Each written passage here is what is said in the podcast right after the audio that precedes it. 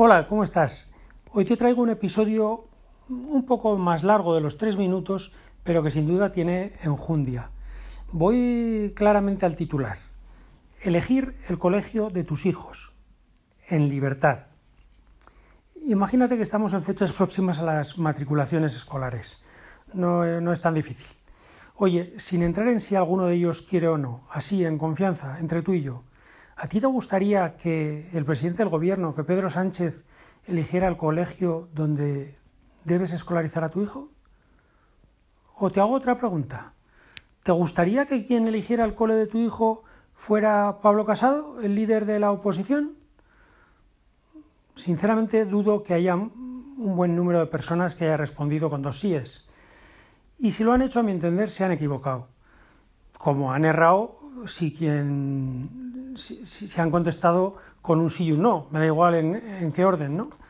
Yo creo que los padres y las madres conocemos a nuestros hijos un poco mejor que, que el político de turno, a quien nadie le dio vela no en este entierro, sino en el bautizo.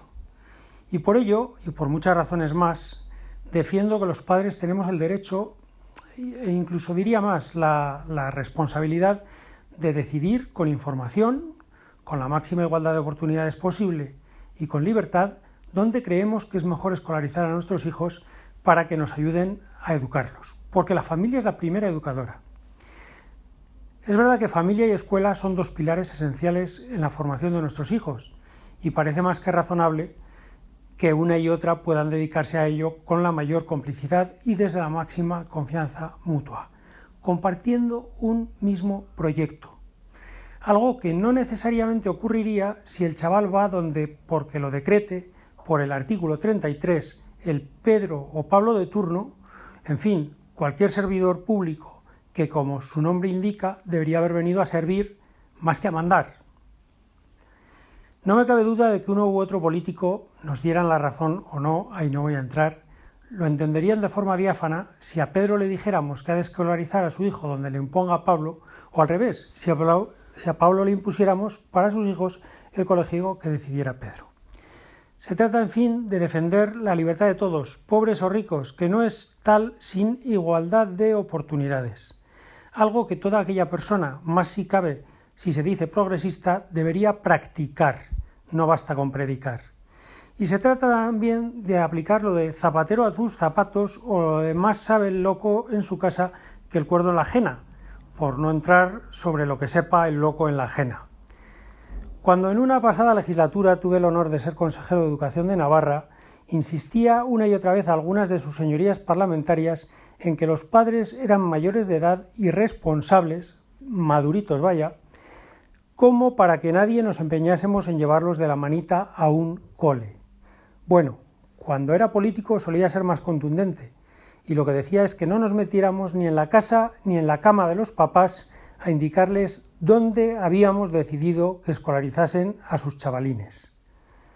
Mira, tan amplio es el respeto que ha de darse a la suprema libertad de las familias que si alguien, en el ejercicio de aquella, lo que quiere es escolarizar a su hijo donde le mande un político u otro, u otro más, también eso hay que respetarlo. Debemos facilitar, sin inmiscuirnos y sin imposiciones, que sean los padres los que puedan escoger su opción en libertad y en igualdad de oportunidades.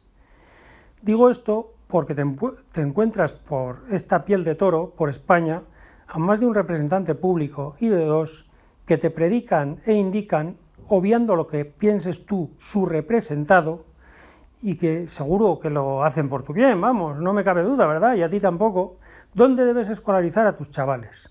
Aunque luego alguno de ellos, España es un pañuelo, no se aplican el cuento con sus propios vástagos. Incoherencia en estado puro. La libertad es cosa grande y no hay que tenerle miedo. A fin de cuentas, si en el ejercicio de esta la decisión de los padres es acertada y la cosa sale bien, que es lo probable en un ámbito de confianza y complicidad, tendremos ciudadanos satisfechos y felices. Y si saliera mal, más fácil si acabas teniendo que ir al centro que otro te imponga, ¿a quién vas a reclamar? Estoy seguro de que ninguno de los dirigentes asumiría en esto lo que afirmaba mi bendita abuela.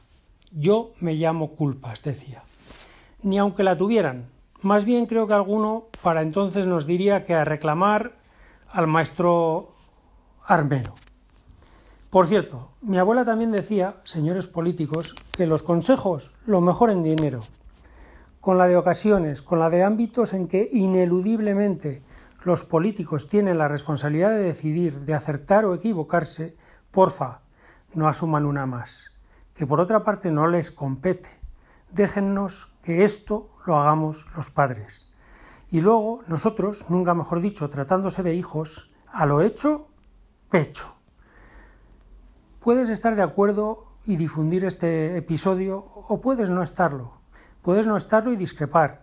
Afortunadamente vivimos en un país libre y sin por ello considerarnos enemigos podemos pensar diferente, lo cual por cierto puede ser muy enriquecedor. De hecho, hace poco leí que donde todos piensan lo mismo, solo hay uno que piensa.